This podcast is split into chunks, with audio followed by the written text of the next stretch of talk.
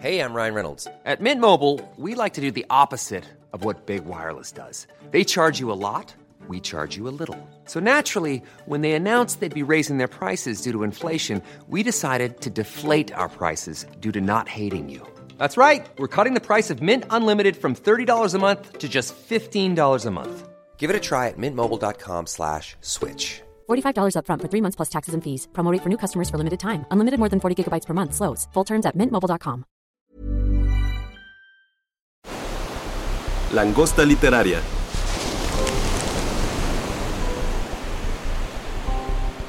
Hola a todos, pues bienvenidos a un nuevo podcast de La Langosta Literaria, un espacio para la literatura. Mi nombre es Fernanda Álvarez, editora de Penguin Random House. Y en la cabina virtual me acompañan dos autoras que comparten un estilo de escritura muy peculiar. Por un lado tenemos a nuestra querida Cecilia Udave, autora de La Casa. Estamos muy contentas con esta nueva novela que acaba de sacar con nosotros, que es El verano de la serpiente. Cecilia, ¿cómo estás? Bienvenida. Saludos, estoy muy muy contenta de estar aquí contigo Fernanda y también con nuestra querida Patricia Esteban Erles para charlar sobre el verano de la serpiente y bueno, como siempre es un gusto compartir con el público las experiencias y algunas de las situaciones que me orillaron a escribir esta novela. Buenísimo, gracias a ti, Cecilia, y por supuesto a Patricia Esteban desde España, que se ha tomado el tiempo para estar con nosotros. Muchísimas gracias. Ella también es escritora de este tema que vamos a hablar hoy, que es el weird fiction, que ya nos contarán Patricia y Cecilia qué es, qué significa, cuándo surge, qué diferencias hay entre literatura fantástica, qué es eso de lo raro, lo inusual, cuáles como, como esas vertientes que a lo mejor en nosotros como lectores no los tenemos tan claros, pero ellas como escritora sí. Así que muchas gracias también, Patricia, por estar aquí. bueno, muchísimas gracias a, a vosotros, es un placer. Hola, Fernanda. Hola, queridísima Eudave, es un gusto hablar de, un libro y de una literatura que nos, que nos gusta y nos inquieta tanto. Ay, pues qué rico. Pues yo creo que eso, que podríamos empezar justo por que nos cuenten qué es eso de weird fiction, porque a veces en estas comparaciones que uno de pronto saca el término fantástico, da como, o a Cecilia, ¿no? Que le he visto que es como, uy, no, no, no es fantástica, o lo extraño sí, pero lo inusual, pero la etiqueta que, o como se mejor se define Cecilia como escritora, es escritora weird fiction. Entonces, si nos cuentan un poquito más y quizá también esas distancias que puede haber entre otras etiquetas que a veces nosotros no las tenemos claras.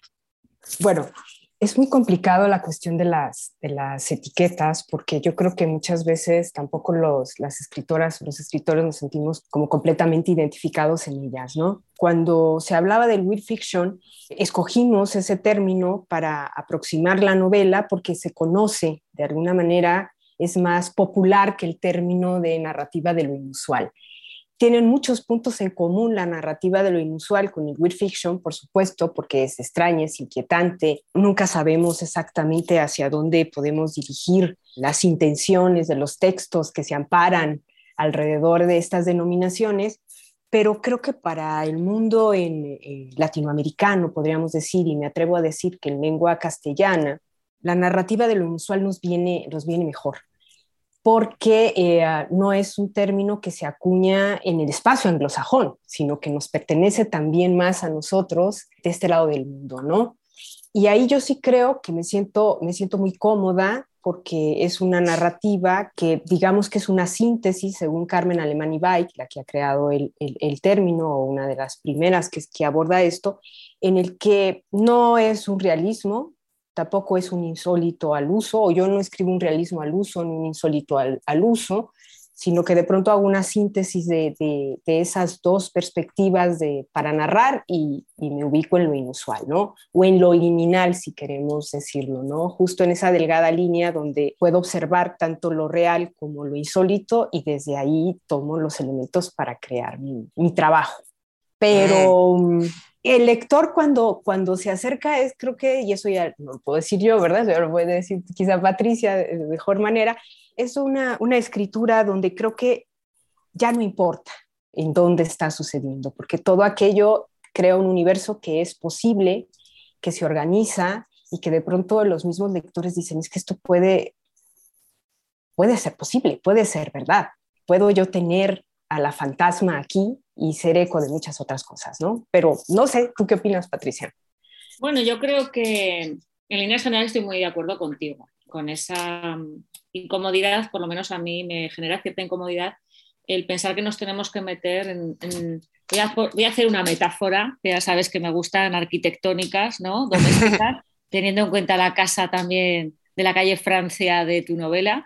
Yo creo que es muy incómodo quedarse solo en una habitación o pensar que es tan fácil colocar a una serie de autores y de autoras en una sala y que de ahí ya no se mueven y que todo lo que hacen va a ser, va a ser de una determinada forma. ¿no? Yo creo que es más cómoda la fluidez y la sensación que tengo yo al menos al escribir y al leer a autores y autoras que me gustan de que podemos cambiar de alcoba, de saloncito, ¿no? que podemos pasar a otras estancias de esa casa donde las cosas son, la luz es ligeramente distinta, eh, se percibe de otra manera la realidad, etc. ¿no? Yo creo que es, yo me siento muy incómoda cuando se me intenta definir de una forma tan taxonómica, cuando intentamos eh, cuadrar a veces realidades que son fluidas, que no se dejan domesticar tan fácilmente, ¿no? No, me siento demasiado cómoda.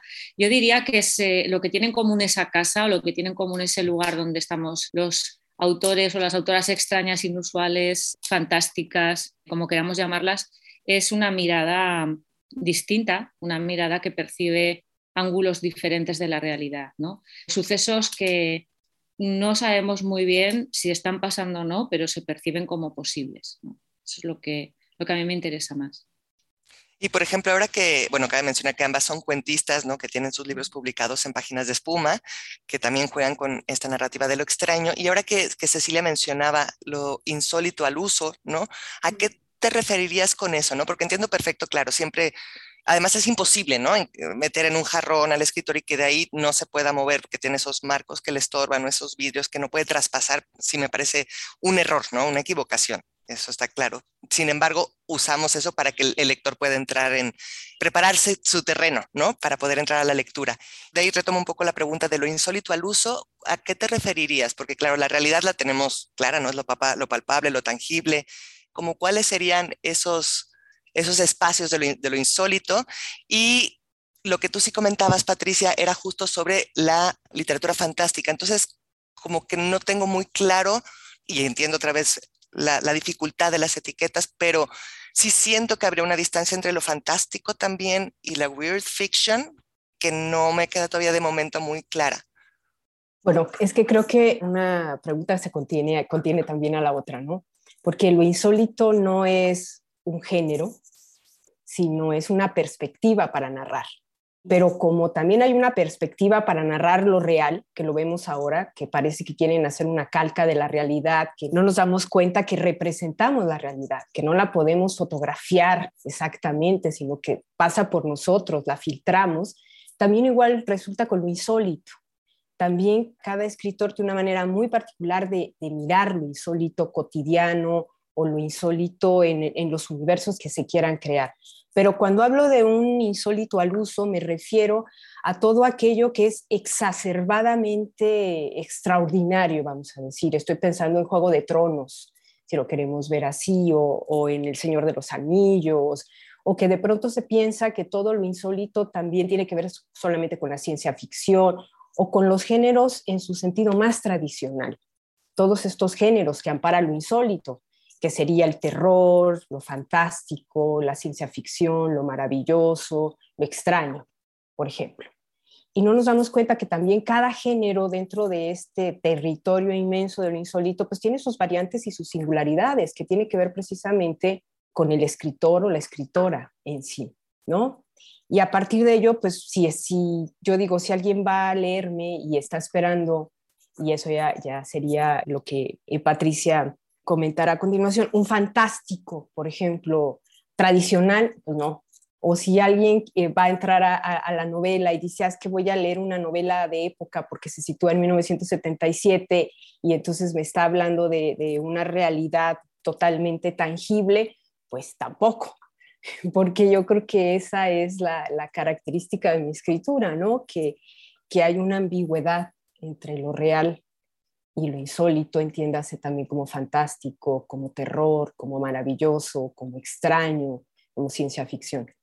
Y la hibridez, ¿no? La hibridez también que permite este tipo de cuestiones. Y el weird fiction, pues es un término que utiliza generalmente los anglosajones para hablar de todo aquello que también se escapa un poco a lo convenido, a esa realidad convenida que ellos tienen y que manejan así. Entonces, de pronto en Stephen King podemos encontrar muchísima presencia de, géneros más duros, porque tiene desde ciencia ficción hasta terror, pero de pronto hay algunos libros que sí serían weird fiction, ¿verdad? Donde ahí coquetea con, con una realidad y con una, y con una presencia de lo insólito mucho más sutil, mucho más delicada, mucho más sugerente. Creo, a ver si no estoy mal. Ya me corregirás, querida Erles que tú para eso eres buenísima. Bueno, yo estoy bastante de acuerdo contigo, ¿no? Creo que a veces em, se potencia una etiqueta que sería fantástico, que tiene donde caben muchísimas cosas y que a veces se incluye la fantasía épica de la que ha hablado Cecilia, ¿no? Yo creo que Juego de Tronos o ese tipo de mundos muy ajenos, mundos absolutamente descabellados por alejados en la época y en las costumbres, precisamente atraen a un sector del público por eso, porque son muy, muy ajenos, muy ajenos al lector, ¿no? No puede ocurrir lo que están contando más que la literatura. Yo creo que lo insólito tiene que ver con una dimensión estrictamente humana y, verosímil. O sea, creo que en eso hay una distinción bastante, bastante clara. Estaba pensando al hilo de lo que estaba diciendo Cecilia, que a mí me parece que lo insólito desde mi punto de vista es aquello que nos habla de cosas que podemos entender y que podemos sentir como muy próximas, aunque sean extrañas, eh, sucesos que podríamos incluso imaginar que nos ocurren. No hace falta un caballero inmortal, no hace falta que suceda en un palacio mágico, no, te puede pasar en tu apartamento de 40 metros, algo absolutamente insólito, ¿no? Y tiene que ver con una problemática contemporánea, localizada. Creo que una de las virtudes que tiene lo insólito estoy pensando en la, antología Insólitas, justamente, ¿no? En, la de Páginas de Espuma, donde estamos además incluidas las dos, nos hablan de, una serie de perspectivas de diferente localización geográfica, de una serie de autoras que cuentan historias muy, muy factibles al final. ¿no? Tu historia del aeropuerto no, no puede pasar, pero creemos que pasa, ¿no? porque reconocemos clarísimamente una serie de elementos la desazón, la alienación, la soledad del hombre contemporáneo, de la mujer contemporánea, eh, esa vida solitaria, eh, al más próximo a nuestro allegado como el otro, ¿no? la monstruosidad de, las personas más cercanas que nos rodean. Entonces yo creo que eso es muy interesante cómo lo, se está planteando últimamente, ¿no? esa dimensión sin complejos, eso me, me gusta muchísimo, cómo cada autor o cada autora intenta apropiarse de una serie de esquemas clásicos o de motivos clásicos que vienen del mundo de lo fantástico clásico o tradicional y lo que hacemos con ellos es apropiárnoslos, quedárnoslos y contarlos a nuestra manera. Pero porque justo Cecilia también hablaba de, la mirada y bueno, evidentemente cada escritor tiene su mirada y de ahí que esas obras pues tengan una vida distinta, aunque los temas sean universales, llámese la soledad, el amor, la pareja, la ausencia, la pérdida, ¿no? Eso lo entiendo. Pero me interesa ahora mucho más todavía saber cómo miran ustedes, ¿no? O sea, cómo perciben esa extrañeza en su cotidianidad también, porque claro, suena suena sencillo, ¿no? Es como si, ay, sí, claro, yo puedo pensar, pero no es cierto, yo, Fernanda, no podría pensar a partir de ahí, ¿no? O desde ahí. Entonces, en esa cotidianidad, ustedes desde dónde miran todos los días las cosas que pueden suceder, ¿no? Eso me, parece como interesante saber desde ustedes qué piensan, ¿no? Cómo ven. Bueno, es que estaba pensando que desde que yo conocía a, Patricia, pues fue así como haber descubierto a mi gemela cósmica, ¿verdad? Del otro lado del mundo porque ya la había leído y había encontrado una, voz, además, muy particular, muy perturbadora, muy siniestra. No por algo es la dama verde oscuro de la literatura, para no entrar en etiquetas, pero así le dicen de pronto de la literatura gótica, de la literatura fantástica, de la literatura inusual también, porque va y viene como mi fantasma, vamos a decir, en la casa siniestra, si me permites hacer la, asociación, querida Arles, de una habitación a otra, ¿no? Y yo creo que eh, ah, cuando la descubrí y encontré una, una propuesta hermana, una voz hermana, dije, ah, es que uno no está solo en el mundo. Hay muchas escritoras y escritores que están intentando estas rutas y tiene que ver precisamente con esta necesidad de replantearnos la realidad de otra manera de hacer que el lector tome distancia. Cuando algo le provoca extrañeza o lo simbra, toma distancia, pero cuando algo lo noquea de manera tan burda, inmediata, como que quiere salirse de ahí. y cuando no, quiere seguir investigando, quiere seguir adentrándose en ese tipo de universos, que yo creo que es un poco lo que me pasó a mí, me pasa a mí con todo lo que escribo, es particularmente en el verano de la serpiente, Erles no me dejará mentir o me desmiente, pero tiene que ver con, con, esta, con esta cuestión de que todo ahí es posible, de que todos los personajes están viviendo una realidad cotidiana y posible, pero de pronto, eh, como están en un momento de quiebre, son más sensibles a lo que les rodea y se percatan de lo insólito de su, de su existencia, ¿no? De lo insólito de su presencia en ese verano de 1977. El lector lo ve, lo percibe y algo que a mí me sucede cuando leo, por ejemplo, la obra de Erles, cuando yo leí Las Madres Negras, que es perturbadora y aunque está en otro contexto y aunque parece que es un mundo paralelo al nuestro, hay una recuperación tan humana de lo que somos, tan una puesta en escena de tantas cosas que nos tocan, que este tipo de libros, Fernanda, y para los que nos están escuchando, uno no sale perturbado de los libros, sale fortalecido y sale también estremecido, pero ese estremecimiento es porque nos conmovió. Entonces, creo que es eso, eso es lo que buscamos o lo que yo busco de alguna u otra manera a partir de, esta búsqueda singular de acercarme desde otras perspectivas a la realidad pactada y convencional en la que todos vivimos. Súper lograda en el verano de la serpiente, eso es indudable. No, Patricia, no sé qué piensas también tú con respecto a todo esto. Pues estoy muy de acuerdo con todo lo que acaba de decir aquí la gemela del, otro lado. ¿eh? A mí me pasó exactamente lo mismo que ha contado Cecilia. Es una sensación de no estoy sola en el mundo, ¿no?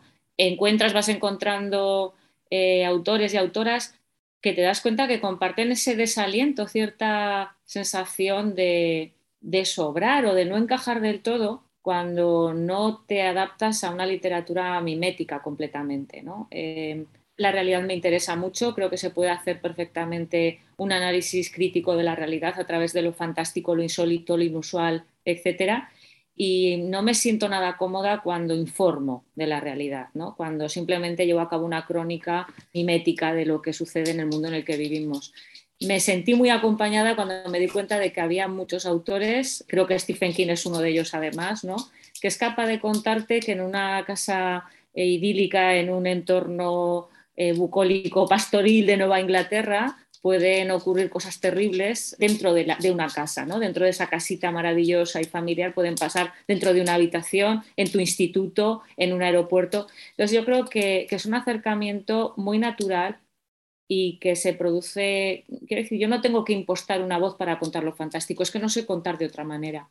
La voz que tendría que impostar sería la voz de la autora cronista, ¿no? De que en un sentido que hay gente que lo hace maravillosamente bien porque es su, su medio y es su ecosistema, esa realidad narrada desde esa perspectiva, pero yo no me siento cómoda narrando así. Entonces, cuando he leído a, a Cecilia, tanto, bueno, yo creo que he leído prácticamente todo lo que ella ha escrito, cuando leo a Cecilia tengo la sensación de que hay una honestidad, hay una sinceridad y, una ternura, ¿no? que es una de las características que creo que definen la obra de, Cecilia, a la hora de entender que algunos personajes están descolocados en el mundo real.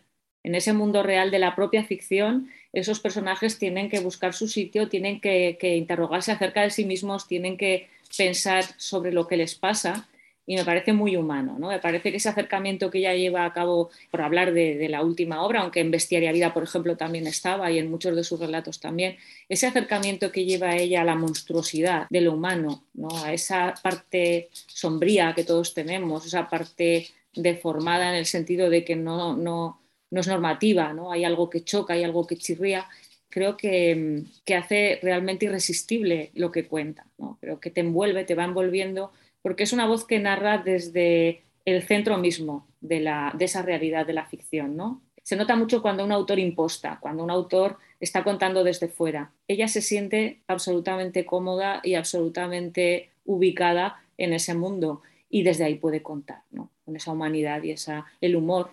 Yo creo que, es uno de los elementos claves también de lo, de lo, insólito muchas veces, porque el humor es un mecanismo de sorpresa, ¿no? de unión de inteligencia y sorpresa que creo que Cecilia utiliza muy bien.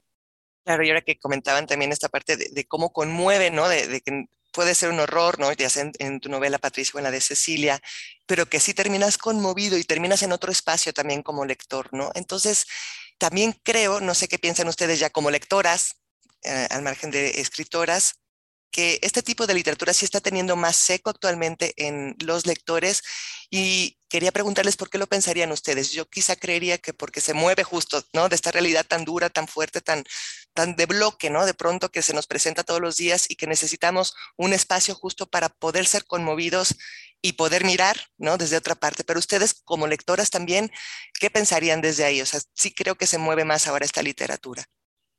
Mira, yo creo que la, literatura, voy a decir extraña, que es un adjetivo que me gusta mucho, ¿no? Extraña en el sentido de, que se mueve fuera de los márgenes de una realidad normativa, nos ha traído siempre al ser humano. Yo pensaba cuál sería la primera obra, ¿no? O los primeros autores que creo que se han acercado. Y en el caso de España, por ejemplo, nos tenemos que ir prácticamente a la Edad Media, porque don Juan Manuel ya escribía cuentos donde lo que no puede suceder sucede y mira que la, literatura española tiene fama de realista, ¿no? de sobria, de ceñida a la realidad. Bueno, pues había un caballero medieval allá por el siglo XIII que ya quería contar historias donde la realidad no era un espacio suficiente. Necesitábamos otros, otros límites, necesitábamos ampliar las puertas, ¿no? de las mil puertas por las que escaparnos. Y creo que esa necesidad del ser humano se ha ido dando en todas las épocas. Y cuanto más realista ha querido ser eh, la época, el siglo XIX con todos sus realismos también ha necesitado autores y autoras que en un momento determinado cultivaran esos relatos en los cuales no todo puede explicarse, en los cuales quedan cabos sueltos, quedan interrogantes, que son maravillosos, ¿no? La, la, literatura, además de darnos respuestas, nos tiene que crear nuevas preguntas y nos tiene que dejar intrigados con lo que está pasando y nos tiene que hacer pensar. Entonces yo creo que actualmente es otra de esas épocas que podríamos catalogar en parte como, como tú has dicho, ¿no? realista, pero de una realidad monolítica, de una realidad casi un muro de cemento. Y creo que, el lector vuelve a necesitar de, esas vías de, yo no diría de escape porque, repito, no creo que nos estemos escapando, creo que estamos mirando la realidad desde otro lado. Yo como lectora la disfruto muchísimo, o sea, como escritora no sé hacer otra cosa, pero es que como, como lectora disfruto muchísimo cuando además descubro voces que me siguen asombrando. Creo que la capacidad de asombro que genera la, literatura fantástica es realmente apabullante. ¿no? Hay un nuevo, siempre se puede dar la vuelta, siempre, es muy proteica, siempre se puede retroalimentar con motivos anteriores y contar de otra forma miedos universales, deseos universales, y creo que es muy hábil en eso la literatura en la cual nos movemos Cecilia y yo y que también preferimos, creo, como, como lectoras. A mí me parece muy interesante esa variedad poliédrica, ¿no? Cuántas voces y qué distintas todas y qué asuntos tan diferentes y qué manera tan distinta de enfocarlas. Entonces a mí me parece alucinante. ¿Y para ti, Cecilia? Retomando algunas cosas de lo de interesantísimas que estaba diciendo Patricia Esteban Erles, eh, me interesa volver un poco para que eh, las personas que nos están escuchando eh, vean que el Will Fiction que, se conoce, sobre todo en México, porque estamos tan cerca de los Estados Unidos y todo el tiempo estamos como importando términos y consumiendo mucha de la literatura que ellos, que ellos producen, se asemejaría a, esta perspectiva insólita de la que estamos hablando, ¿no? No solamente como una narrativa de lo inusual, que es una modalidad de lo fantástico, no es un nuevo género, ni mucho menos, sino que es otra manera distinta de contar lo fantástico, como también mm, algunas de las otras variantes que ya mencionó tan asertivamente Patricia en su intervención anterior. Eh, aquí la cuestión es que tanto el Will Fiction como este insólito o esto inusual o esto fantástico que manejamos tiene que ver con que se centra en la condición humana, como toda la literatura, por supuesto, pero en su sentido de, de anomalías, decepción, vamos a decirlo, ¿no?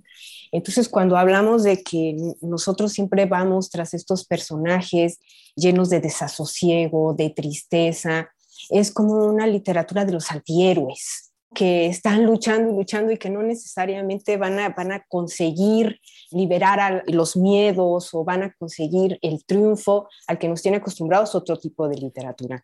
Aquí no se trata de, de ganar o perder, se trata de crecer. Y los personajes siempre salen de alguna u otra forma, esto sonaría raro, ¿no? Paradójico, iguales pero distintos. Es decir, aceptan lo que son, pero al mismo tiempo saben que, ya lo, se miran de manera distinta. Entonces creo que e, e, estos personajes por eso nos resultan tan entrañables, por eso se enfrentan de manera distinta a este gran coloso que es la realidad, a estos bloques siniestros, ¿verdad?, que nos están eh, franqueando todo el tiempo y de ahí su extrañeza, ¿no? Del weird, ¿no? De ahí su extrañeza, de ahí toda esta cuestión que nos permite crear analogías, alegorías, muchos juegos simbólicos y donde el lector reconozca o no reconozca lo que está pasando ahí, se involucra y siente que gran parte de, de lo que son también está en cada uno de esos personajes porque hemos vivido esas situaciones, más allá del contexto en el que se inscriban estos personajes, todos hemos tenido algunas de estas, situaciones. Es, yo pienso que me gusta mucho porque es una literatura extremadamente humana, que me deja reflexionar, porque me deja pensar, porque me provoca empatía, aún en sus personajes más terribles y horribles y espeluznantes y macabros, me provocan empatía porque también descubro que todo lado oscuro tiene algo de claridad, ¿no? Y creo que eso es lo que a mí me gusta tanto del weird fiction, para que lo entiendan, es lo mismo de todo lo que estamos hablando. Es una literatura que nos permite dialogar con nuestros dos lados. No, y tan, tan, es así que el verano de la serpiente, de verdad que tienen que leerlo porque todo eso que tú dices, Cecilia, está en tu novela, ¿no? Y que uno no sale no sale siendo el mismo después de terminar el verano de la serpiente, ¿no? Uno sí se transforma, uno por supuesto se conmueve, aunque te puedes pelear con ciertos personajes, no les voy a decir con quiénes me peleo, bueno, con un personaje nada más, pero, pero es verdad que no sale uno diferente y retomando la palabra de asombro que también decía Patricia, ¿no? Hablando de, de este tipo de literatura, pues es, es, un cierre que tienes que volver a empezar a leer la novela, ¿no? No sé, Patricia, también tú qué piensas al respecto sobre también tu lectura del verano de la serpiente. Yo, Fernanda, soy muy fan del verano de la serpiente porque me parece que Cecilia ha conseguido eh, una actualización y una localización, que es de lo que hablaba antes, ¿no? Del motivo del fantasma, pero ya, ya dando el requete giro de la tuerca, la revuelta de la, de la tuerca, porque realmente es una historia generacional, creo que es una historia en la que muchos lectores, muchas lectoras se pueden reconocer porque habla de una época que hemos vivido, que ya conocemos, pueden aparecer fantasmas en nuestras vidas, pueden aparecer en pleno siglo XX, pueden aparecer en una casa a plena luz del día y además puede ser la fantasma quien se aparezca, ¿no? Yo creo que ese ya es el, giro eh, eudaviano total, que, el espíritu juguetón, el espíritu curioso, inquieto que tiene Cecilia a la hora de leer y de escribir, creo que ahí se ha manifestado plenamente, ¿no? Y, y a mí me parece que el verano de la serpiente, como tú has dicho, es una historia que sin efectismos, porque a mí eso me parece muy importante y creo que esa es la clave de la, literatura fantástica contemporánea, que para algo han pasado dos siglos desde que Poe empezó a escribir sus cuentos y tenemos que ser capaces de encontrar nuestras propias estrategias, nuestro lenguaje, nuestros recursos, creo que Cecilia ha sabido hacerlo. Creo que Cecilia nos ha contado una historia asombrosa en el mejor sentido de la, de la palabra, porque te asombra al final, y quieres volver a empezar, quieres volver a leerla, con una estructura muy nítida, con una estructura muy bien pensada, no van sucediendo los capítulos, no van apareciendo los personajes porque sí, desde el principio, ¿eh? no solo el final, creo que es, que es maravilloso, pero el principio, ojo cómo ella va estableciendo la idea del presagio, por ejemplo, y cómo en el primer capítulo el destino o esa especie de hado fatídico, ¿no? que hace que los personajes de Cecilia nos caigan también porque son eh, losers, son perdedores, eh, como ya decía, antihéroes con los que te identificas y, y que dices, por una vez me puedo poner del lado del perdedor sintiendo que en cierta forma está contando mi historia, ¿no? Eh, que en cierta forma está contando algo que me podría haber pasado a mí y no tengo, que, no tengo que fingir que los ganadores son los personajes favoritos o siempre un ganador tiene que ser un protagonista. Cecilia da voz a los antagonistas, da voz a los personajes que en otras novelas, en otras historias hubieran tenido que conformarse con ser el secundario que desaparece, que se queda orillado en el arcén. ¿no? Yo creo que los personajes de Cecilia, ella siempre pone la cámara de una manera muy generosa en aquellos seres que, en otras novelas hubieran aparecido de una forma marginal, tangencial. Y ese principio en el cual ya se ha vista la monstruosidad, la, importancia que va a tener esa voz narradora introspectiva, que sabe mirar, que sabe compadecerse ¿no? de, de la chica serpiente, de la monstrua de feria, y que adelanta ya dos de los hilos que se van a unir y que van a, a ser nucleares en el, en el texto, junto con la figura del padre, que es muy importante ya en el primer capítulo, ¿no? También hace que esa estructura también trenzada, también elaborada, nos vaya llevando muy fluidamente, ¿no? con una ligereza que no es para nada superficial, es sabiduría narrativa. ¿no? Y ese final que te deja con la boca abierta y desencajada y dices, eh, voy a volver a leerla, para retomar algunos aspectos que quizás ha sido capaz la autora de, ir escondiendo, de ir ocultando de una manera muy, muy sabia, ¿no? muy experta. Y yo creo que no hay cosa más deliciosa que terminar un libro que digas. ¿no? Que sientas el, nudo en el estómago, te brillen los ojos y digas, no, no, no puede ser, no puede ser, otra vez hay que leerlo y que hay algo que, que Cecilia me la también... Me la ha jugado. ¿Por qué no lo vi? y que Cecilia también ha comentado cuando ha hablado de su libro, y creo que acierta completamente, ¿no? La invitación al lector de participar constantemente en su libro, ¿no, Cecilia? Es que quedé sin, sin, sin voz después de, de, haber escuchado lo bonito que se expresan de, del verano de la serpiente. Eh, yo creo que hay, existen muchos, muchos escritores y escritoras que, que buscamos que el lector no se quede solamente detrás del libro, sino que se introduzca en el libro, es decir, que, que vaya eh, coescribiendo con nosotros. Y yo creo que Patricia Esteban es una de, de, estas escritoras, ¿no? Si no la han leído, léanla. Es una experiencia, así, a coto.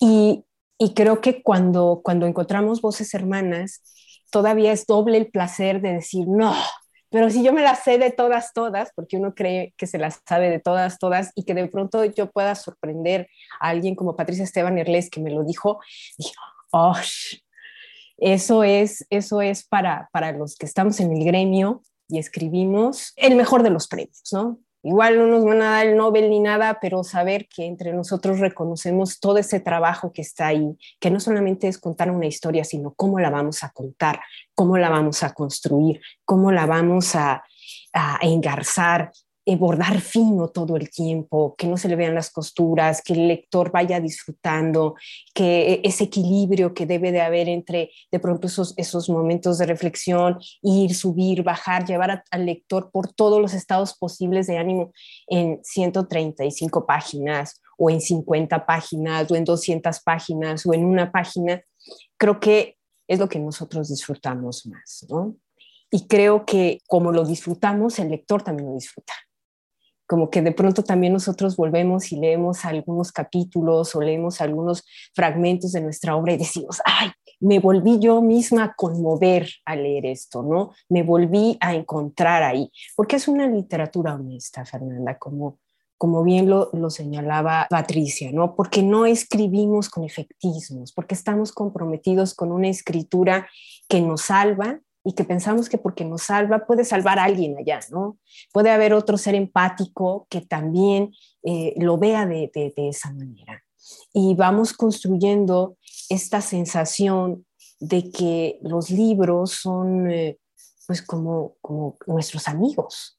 Es decir, se convierte ese libro en un amigo que lo vamos a conservar, que lo vamos a guardar y que de pronto lo sacamos para que nos escuche y volvemos a algún capítulo y volvemos a alguna frase o volvemos a algún momento y creo que, eh, que, bueno, está mal que yo hable de la novela, pero si yo lo viera desde fuera, sería alguna novela que a mí me hubiera gustado escribir. Si no lo hubiera escrito yo, sí sería una novela que a mí me hubiera gustado escribir. A mí también me hubiera gustado escribirla, Cecilia, si te sirve de consuelo. Como a mí me hubiera gustado escribir Las Madres Negras, ¿verdad? Es decir, son estas novelas donde nos sentimos aún en, en toda esta sensación de, de tristeza, de extrañeza. Además, también creo que no es una novela, o estas no son novelas para entrar con el convencionalismo, ¿sí? si se están esperando estas novelas de, corte tradicional, con estos finales concluyentes, igual que tanto en la narrativa mía como en la de Patricia, no, los finales son abiertos, desafían, se continúan, no, no somos categóricas, no decimos aquí es y esta es la verdad y, y entiéndanlo. No, porque así somos nosotros, o sea, somos una serie de, circunstancias que se van mediando y, se, y van cambiando constantemente, incluso cuando volvemos a leer un libro ya no somos las mismas personas, aunque sigamos habitando el mismo cuerpo, ¿no? Y a mí me encantaría, pero creo que sí lo conseguimos ahí, mi querida Arles y yo y toda la gente que escribe, que cada vez que terminamos un libro, sí mudamos de piel, dejamos la piel ahí en, en el libro sí creo que sí dejamos algo de nuestra piel ahí y seguimos, ¿no? siguiendo este zigzagueo de escritural, buscando para darle también protagonismo a esa pobre serpiente tan maltratada en el planeta y que lo único que quiere es sobrevivir, ¿no? como, como cada uno de nosotros.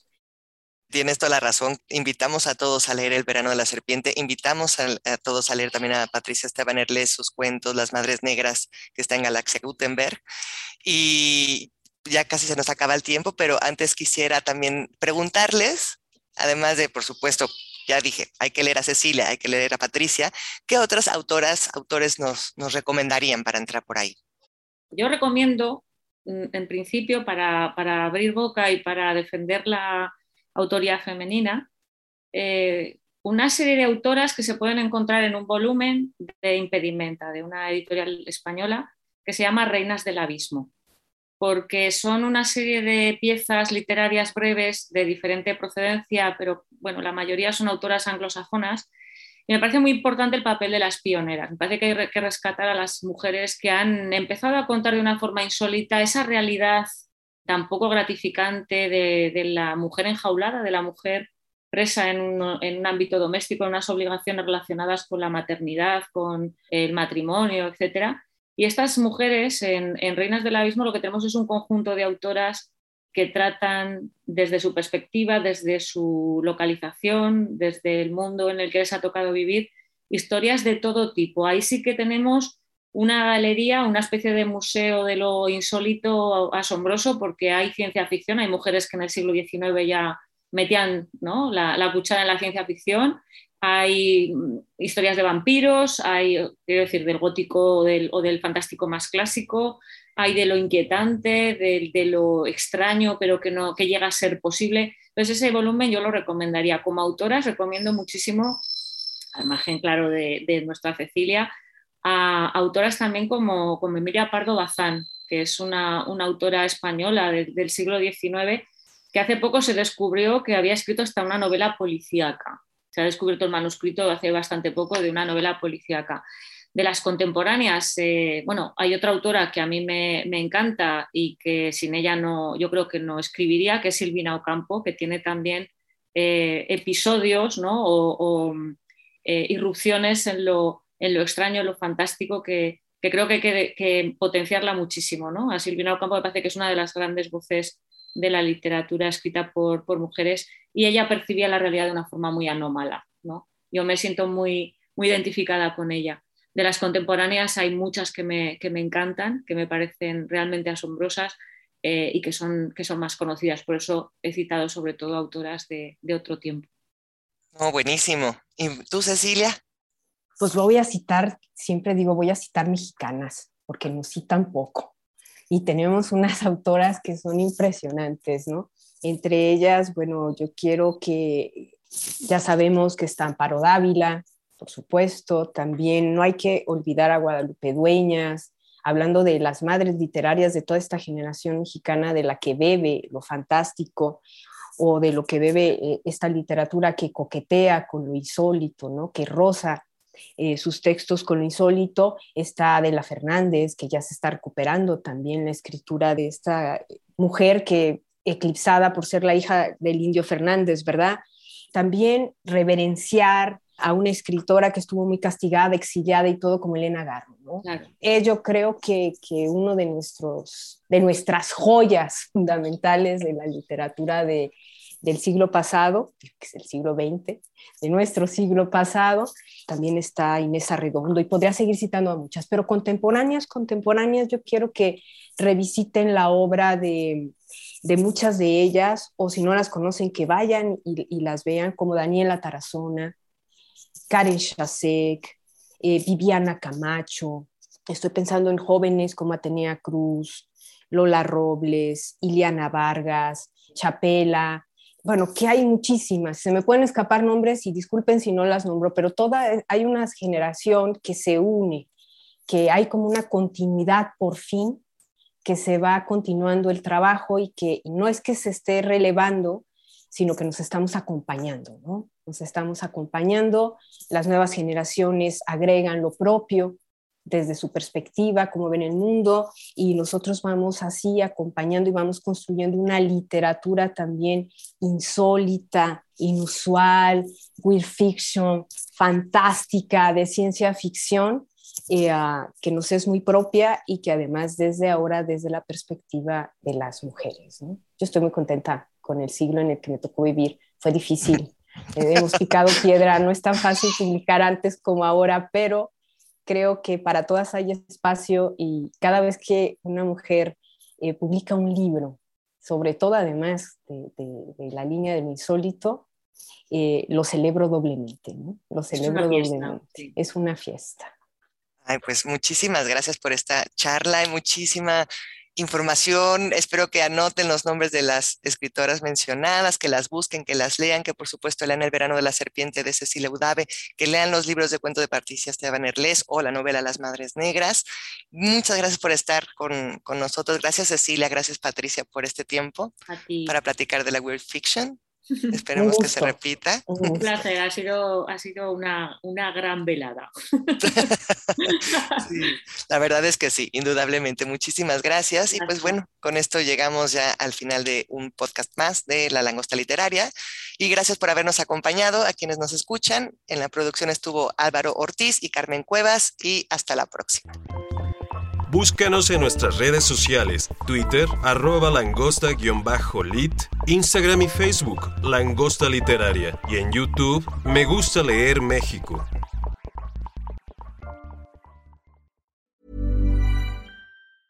Hey folks, I'm Mark Marin from the WTF Podcast, and this episode is brought to you by Kleenex Ultra Soft Tissues your ally to help tackle your allergy symptoms this season. I love the change of seasons, but nobody loves pollen and all those other things floating in the air that make you sneeze during this nice weather. Kleenex Ultra Soft Tissues are hypoallergenic and allergist approved. So fight back against watery eyes and runny noses without worrying about irritating your skin. For this allergy season, grab Kleenex and face allergies head on.